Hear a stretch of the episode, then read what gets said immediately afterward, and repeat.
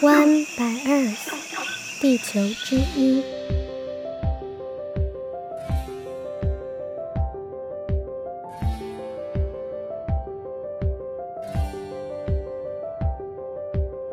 Hello，大家好，我是与大自然稳定交往中的小一。相隔了一年，One by Earth，地球之一又回来喽！感谢至今仍把这个节目放在追踪清单深灰尘的你们。在这一年疫情起起伏伏的过程中，不管是其他国家或是台湾，都经历了许多过去所不知道的世界面貌。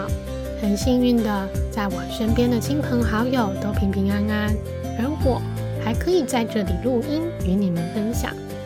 疫情让我们体会到陷入危难与自由被限制的感觉。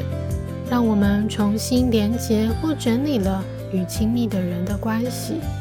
我们了解到，能够到处去玩、去看、去走跳，能够在餐厅里坐下来接受他人的服务，或者和朋友们聚餐，其实是如此难能可贵。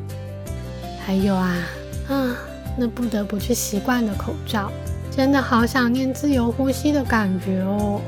当我每天骑着脚踏车出门或者回家的时候，经过社区的小巷，横跨溪流的桥梁，经过夜晚人们在运动的公园，以及抚摸那些掠过头顶的树叶的时候，我想念那些气味，无论是天晴或是天雨，日子与季节更迭的那些气味。期待能够拿下口罩的日子早点来临，这是我今年的生日愿望。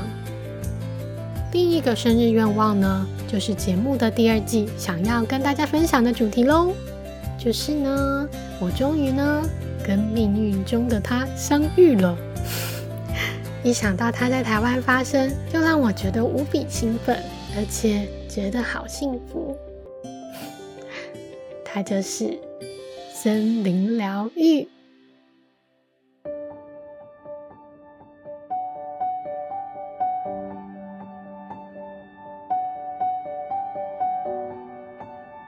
我在今年六月的时候与他相遇，七月的时候开始上林务局森林疗愈师认证培训的课程，然后上过几堂课后，我就决定要投入森林疗愈领域的相关研究喽。完全就是一个陷入疯狂热恋的状态。森林疗愈 （Forest Therapy） 台湾这几年刚起步，被称作森林疗愈，或称森林益康、森林康养。森林疗愈是什么呢？在台湾从事相关研究的于嘉宾老师在课程中是这样描述的：森林疗愈是利用森林资源进行疗愈性的油气活动。用以促进人类健康与福祉。嗯，听起来有点硬。不过其实呢，它就是日本的森林浴心灵 yoku。发展森林疗愈多年的日本，早在一九八二年就开始推广森林浴了。在他们的森林疗法研究会的网站中，有一段介绍是这样写的：森林疗法既不是徒步旅行，也不是登山。而是一种享受森林的新方式。走进森林是为了健康。除了日本以外，德国是更早推行森林疗法的国家哦。在台湾推广森林疗愈的林义珍老师就曾举例说明这个在德国行之有年的制度。请大家试着想象一下底下这一段情境：啊，你有关节疼痛的毛病。医生给了你一张处方签，要你到一座森林小屋住三个星期，好好休养，每天在森林里散步，而且呢，健保会帮你出钱，是不是太棒了啊？好期待台湾也能迎来这样的制度哦！在一九八零年代，德国有一位叫做科奈普的神父，在他的推广下。设立了五十几座的森林疗养地，提供来自都市地区患有文明病及慢性病的病患休息与调养，使人体恢复到原先的步调。所以在德国，森林疗愈等自然疗法又被称为科奈普疗法。现在德国已经有大约三百五十座的科奈普疗养地喽。不过说起来，自然的疗愈力，大家应该也并不陌生吧？只是这种自然疗法或者森林疗愈的疗效，或许会有很多人打上问号，认为这大概是类似安慰剂一般心理作用产生的效果吧。但随着科技的进步，医学仪器越来越精密与轻量化。二零零四年，日本管理森林的林野厅与管理人民健康福祉的后生省，委托了一群包含医学专业与森林专业的学者，借由科学的验证方法，他们证明了森林具有疗效，可以将身心恢复到健康的状态。在那之后，日本与各国都开始展开积极的研究。现在，日本已经有六十五座经过科学实验证明具有疗效的森林基地喽。而美国、加拿大、英国、芬兰、澳洲、中国等也纷纷开始推广森林疗愈。韩国更是过分，在二零一五年发布了《森林福利促进法》。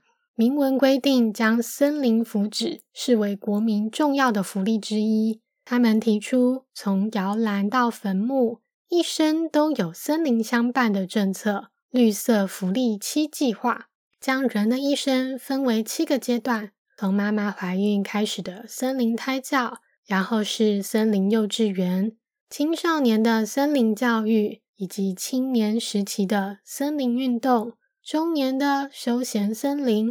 老年的疗愈森林，以及走入坟墓后的树葬林，目标就是要创造一个人人都能享受森林的时代啊！真的是超级吸引人的。怎么样？有没有开始觉得事情不单纯啦？有没有觉得心动啊？森林疗愈到底拥有多大的魅力？又是哪些了不起的研究支持，让韩国政府有胆量推出如此大刀阔斧的政策呢？森林里或者大自然里，究竟蕴藏着哪些神奇的力量，能够疗愈人们的身心灵呢？你觉得呢？让我们远端连线，听听伊梅怎么说。伊梅与她的 partner 是蒲门生活的实践者，他们今年从澳洲练习蒲门生活归来。落脚在台东一处靠近海边的森林，那里啊，看起来除了几间破房子，什么都没有。一般人看起来是这样啦。这一周呢，他们才刚自己装上了热水器。我听一梅说，她原本也想要报名森林疗愈师的课程。请问一梅小姐，你当初为什么想要报名呢？你对森林疗愈或者森林疗愈师的想象是什么？另外，也跟我们分享一下你亲爱的家屋吧。在那个有海、有树、有沙滩，还有风跟阳光的地方，请跟我们介绍一下你的家。还有你在那里做什么事情的时候，会最有被疗愈的感觉。有请一梅。Hello，小一。Hello，各位 One by Earth 的听众们，我是一梅。当小一跟我分享 One by Earth 第二季的内容是森林疗愈的时候，我实在是太兴奋了。我原本以为小一会往动物发展，你不是才刚写了一本奶牛的书吗？不过我回过头来看着小一这几年给自己生日的礼物，都是与大自然有关，以及 Podcast 第一季的内容。小一为了更了解与他稳定交往的大自然所做的研究和理解，每一篇都像是写给大自然的情书，所以。我完全可以理解小一为什么会投入森林疗愈了。刚刚听到小一形容我们现在落脚的地方，真的非常贴切呢。我现在租的小破屋，的确是很多人看了之后都不敢接手的地方。除了待修缮的房子之外，前面还有一大片的地等着被照顾。不过，在我们眼中，它是一块璞玉。可以让我们用时间和爱慢慢相处打造的地方。一来到这个家屋，我脑中浮现的画面都跟疗愈有关。后面一大片林务局的森林，被竹林包围的小溪，坐落在土地上的大石头和小树们，藏在树林后面的小湖，还有散步可以走到的海滩。在这里生活，从日常照顾土地的工作到工作之后的散步，对我来说都是森林疗愈的过程。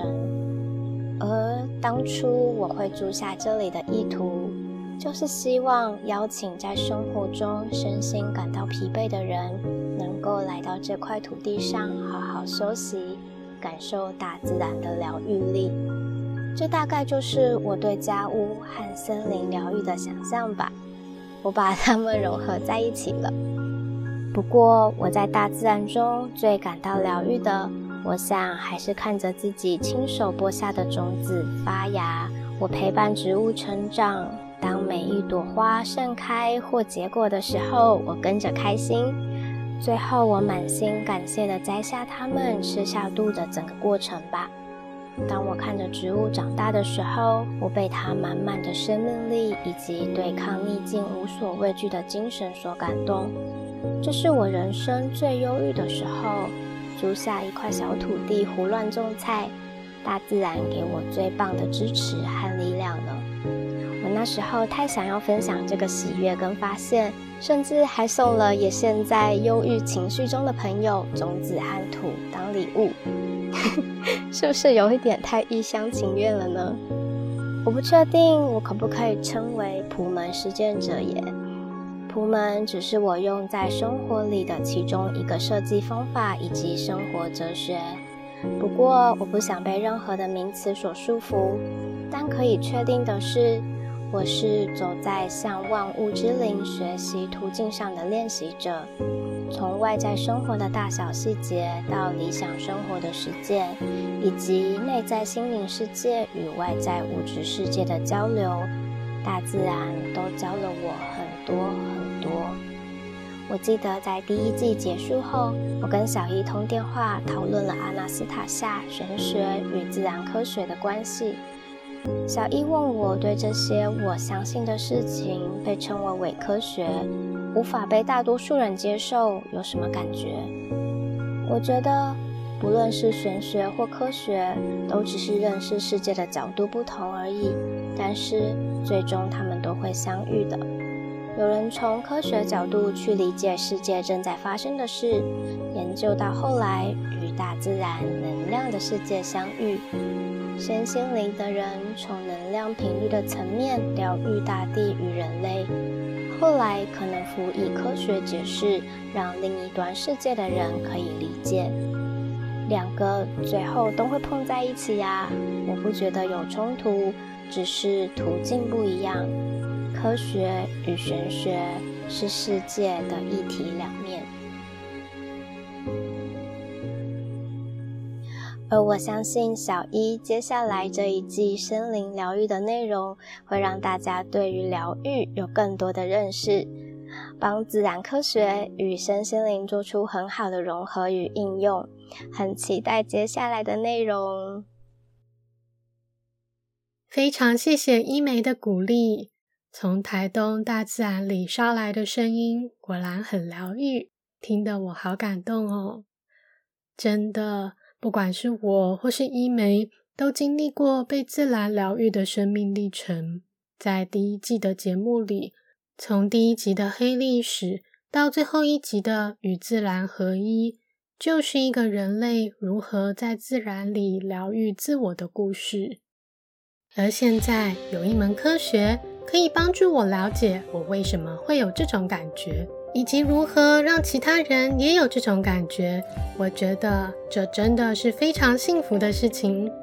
在这一季的节目中，我除了会分享森林疗愈的相关研究与知识，关于森林如何借由我们的视觉、听觉、嗅觉、味觉和触觉疗愈我们，也会分享刚才伊梅提到的关于园艺治疗以及其他自然疗法的有趣研究。森林疗愈一定要去森林才可以吗？